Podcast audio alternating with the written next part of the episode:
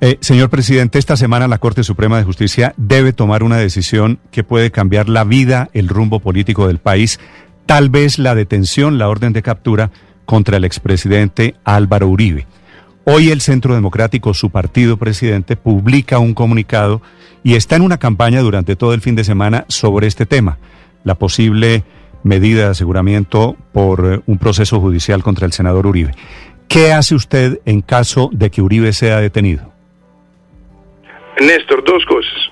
No entremos a la pregunta hipotética, pero entremos al fundamento de la pregunta.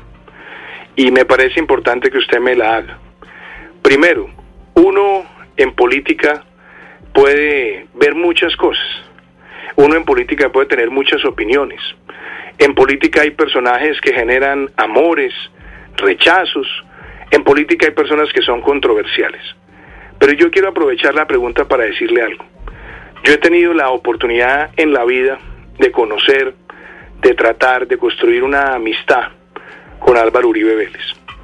Y yo puedo decir que es una persona que la palabra honorabilidad le casa en todos los comportamientos de su vida.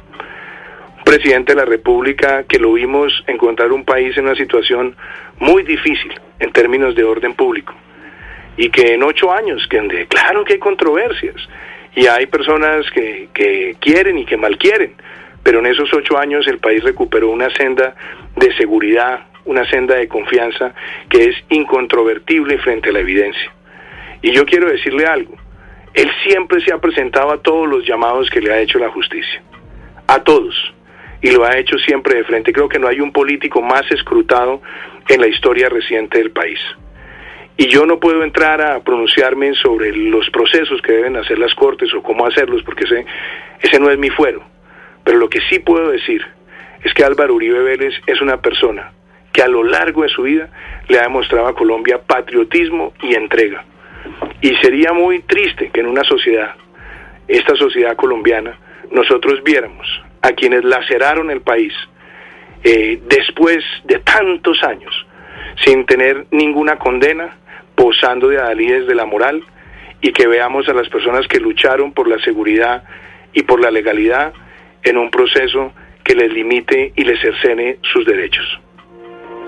Si lo llegan a detener, y esa es una posibilidad, señor presidente, ¿cuál sería el golpe colateral, por supuesto, para el gobierno? Néstor, no me ponga a hablar de medidas hipotéticas, porque yo soy un creyente, he sido un creyente y seré siempre un creyente de la inocencia de Álvaro Uribe Vélez.